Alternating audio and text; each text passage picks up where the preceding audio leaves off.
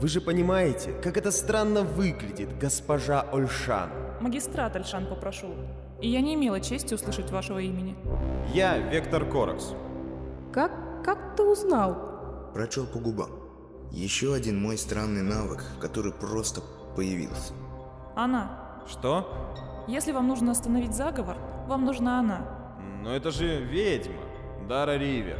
Мятежница. Нет, это все не важно, это маскировка. Неужели вы не видите? Как минимум, она красива, если снимки и плакаты не врут. Врут, конечно, но это не самое главное.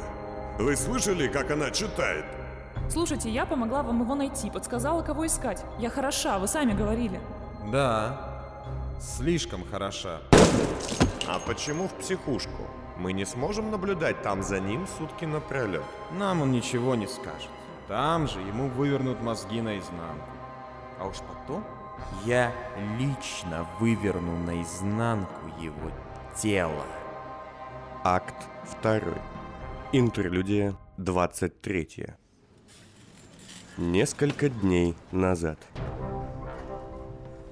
Ну, вещайте. Что тут у нас? Вектор Корекс в форме арбитра и еще несколько людей из числа его подчиненных вошли в небольшое заведение Первого кольца, заполненное работниками химбатальона службы экологической стабильности. Помимо них, в ресторане были и посетители, лежавшие в привезенных одинаковых чанах, заполненных водой. На обнаженных телах большинства из них уже вовсю росли полипы. «Одиннадцать человек, господин арбитр. У всех сонница», — доложил подошедший сотрудник в костюме химзащиты. Морфоступор, любезный. Потрудитесь соответствовать протоколу. «Как будет угодно. Район оцеплен, улицы перекрыты, свет выключен. Жилых сегментов рядом нет, эвакуацию не проводили». Детали? Начало заражения кто-нибудь зафиксировал? Частично. Все вроде как началось с этого господина. Сотрудник указал на столичника в годах, лежавшего в дальнем чане. Вот он наш нулевой пациент. Первый заболевший первого кольца. Насколько нам известно. Некий Даниил Крижский. Ой, Даниил, не начинайте. Литературный критик. Обедал со своим другом на террасе. Нет, я не согласен. В ней есть свой шарм. Чушь! Это не шарм, а как бы хорошая работа пропаганды повстанцев. Внезапно над его головой лопнула люмосфера, Э, Просто... и он упал без сознания. В него уже не вернулся. В течение следующего получаса зараза разошлась по всем остальным гостям. Когда люди начали засыпать, поднялась легкая паника, и народ разбежался. И сколько времени прошло с тех пор? Почти сутки. Почему такая чудовищная задержка? Вы что, озверели тут? Хозяин ресторана оказался идиотом. Испугался паники. Позвонил кому-то в Гафихт. Приехали их спецы. В общем, все как обычно. Вы казнили его? Да, на месте. Согласно преступлению по закону военного времени. А эти? Из Гафихта? Передали все нам и ушли по первому требованию. Ладно, работайте по схеме. Я вернусь с проверкой через пару дней. Это первая официальная вспышка, и я не хочу пропустить еще одну. На страже здравия, арбитр. Настоящее время. Ну, как у вас дела? Спросил Вектор, на этот раз один, входя все в то же помещение ресторана с фонарем на поясе. Весь район был охвачен тьмой. Великолепно. К его удивлению, вместо нескольких специалистов в помещении был один единственный человек. Одетый в белый костюм химзащиты, он в окружении различного лабораторного оборудования изучал плавающее в ванне тело, покрытое полипами. Вектор Альбус. Ха, какая неприятная неожиданность. Мое почтение. Оба вектора протянули друг другу руки и пожали их с явным неудовольствием. После рукопожатия названный Альбусом протянул Кораксу дыхательную маску. Я не верю, что эта дерьмовая болячка заразит меня. А я и не за нее. Я из-за химикатов. Я тут э, балуюсь. Наука, все дела, ну ты-то знаешь. Корекс нехотя натянул маску на лицо. Где все мои люди? Я их отпустил, от них нет толку. Но это мое дело. Я его веду. Тицан, Тицан, Тицан, Тицан. Ты не можешь заниматься всеми делами этого кольца уж, извини. Начальство поставило меня сюда. Вектор Альбус, судя по всему, ехидно усмехнулся, так как его пронзительные серые глаза, что виднелись из-за стекол маски, украсили едкие морщинки. Меня не предупредили об этом. С тобой поступили так, как ты сам любишь делать. Подай вон те колбы. Альбус указал на небольшой ящичек с химикатами, стоящий на столе. Корекс же глядел в сторону. Пожалуйста, Тицан. Вектор Корекс выполнил просьбу, резким и быстрым движением передав химикаты Альбусу. Эй, полегче. Или ты хочешь нас обоих убить от большой обиды? Оцени мои научные изыскания. И Альбус подкатил к ящику с человеком, покрытым полипами, каталку, на которой лежало еще одно тело. Что это? Это один из наших маленьких я. Ему сильно досталось от каких-то бандитов. Возможно, от меценатовых ублюдков. Альбус снял простыню, и под ней обнаружился изувеченный, лишенный рук человек с крашенными под золото волосами, чье лицо было изрезано таким образом, что напоминало жуткую театральную маску. Мы таких списываем. Да, но я взял на себя смелость и буквально выклинчил его у начальства. Зачем? Ну, дай мне полчаса. Я думаю, что смогу тебя удивить. Вечно все одно и то же. Когда все защищают страну, ты играешь безумного ученого. Ладно, завязывай, выходи на улицу. Объяснишь мне все. Корекс зашагал на выход, оставив Альбуса со спящим господином. Краем глаза он заметил, что объектом опытов был тот самый критик, что заболел первым. Ну, и что ты скажешь? Спросил Вектор, стоя на улице, когда Альбус, уже сняв химзащиту и накинув белый длинный плащ, вышел и поравнялся с ним, закурив. Под спецкостюмом скрывался худощавый мужчина с выбритыми висками и длинными, немного спутанными золотистыми волосами, которые, однако, крашенными не были. Сонница высшего класса. 11 спящих тут и еще около десятка неподалеку. Тонкие черты лица, казалось, навсегда запечатавшие юношеское озорство и позерство, элегантно сочетались с манерностью их владельца. Почему вы их не увезли? Мне лень ходить в каземат СС. Альбус усмехнулся, но Корекс поглядел на него довольно хмуро. Ой-ой-ой-ой-ой. Ты вообще не умеешь улыбаться, да? В моем понимании этой болезни они улики, а не больные. А улики не стоит тащить с места. Корекс перебил его, не дав договорить. Покажи бумагу о назначении. Альбус вздохнул и, щурясь от едкого дыма ароматной фабричной сигареты, достал документ. Почему ты? Почему меня сняли? Потому что ты стал вести себя самовольно. Вот скажи мне, где тот мужичок в очочках? Тот, за поимку кого каждому из нас дали бы повышение. Я разрабатываю его. Как? Отдав его чужим мозговедам? В чужую частную психушку? Не твоего ума дело. Конечно. Но когда там, высоко, люди окончательно поймут, что ты сделал, что ты отдал этого человеку чужим академикам по одной тебе понятной... В этот момент в ресторане раздался звон. Ой, в общем, тебя пошлют туда же. В психушку. Что это? Пойдем. Хочешь поболтать со свидетелем? И Альбус спешно зашагал обратно, кинув окурок на мостовую. Больной сонницей человек плавал в воде животом вниз, а из его затылка, не очень аккуратно вскрытого, шел химический кабель, который другим своим концом был вставлен в хитрый затылочный механизм покалеченного «я». Итак, дальше. Мы как бы говорили. Глядя в потолок остекленевшим взором, сказал я. Однако Альбус задавал свои вопросы больному критику, левой рукой поглаживая его по спине, избегая полипов, а правой медленно вводя в основание черепа какой-то химикат.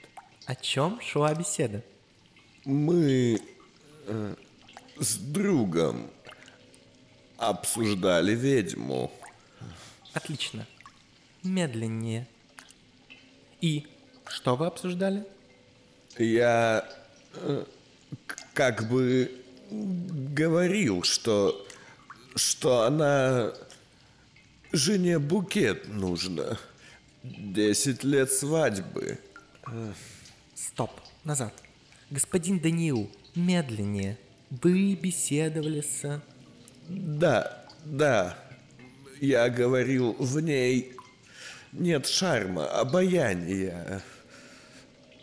Один лишь повстанческий популизм. Чушь. Потом э, вспышка. Да, вспышка.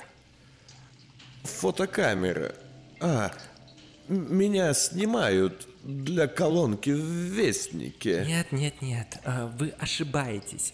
Иная вспышка. Какая? Медленнее. Э, люмосфера. Люмосфера надо мной. А. Я и...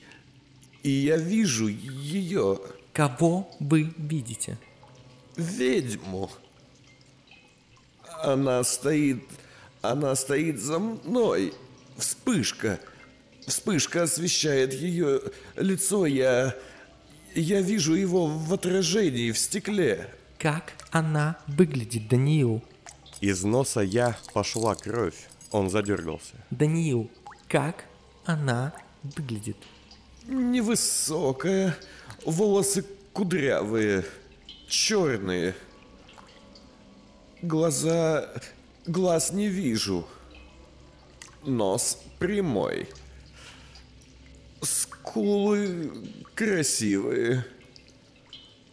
Брови, брови очень густые. Степные такие. Челюсть... Челюсть... Челюсть сводит от шоколада. У меня больной зуб. Мне нельзя шоколад. Медленнее. Ведьма. Как она выглядит? Злая, она злая. Не пускайте, не пускайте ее ко мне.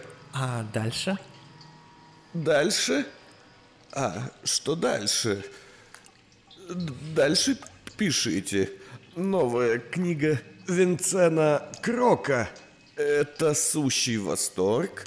Сущий восторг для поклонников. Медленнее. Да, медленнее. Лорд-детектив. Несмотря на противоречивый... Ладно, тут мы закончили. Как славно, что всем этим нашим «я» так люто петляют связки, что у них одинаковые голоса. Невозможно испытать сочувствие. И Альбус встал. Будь любезен, убей его. Ты же у нас любитель пачкать лапки. Корекс тоже встал, вытащил нож и одним механическим движением вогнал его в сердце лежащего я, который дергался всем телом и исходил пеной. Что это было, Альбус? Ты что, научился лечить морфоступор? Нет, конечно нет, но я додумался, как побеседовать со свидетелем. Жаль только, что такие беседы всегда будут стоить двух мозгов. Альбус снял перчатки и опять зашагал на выход, закуривая.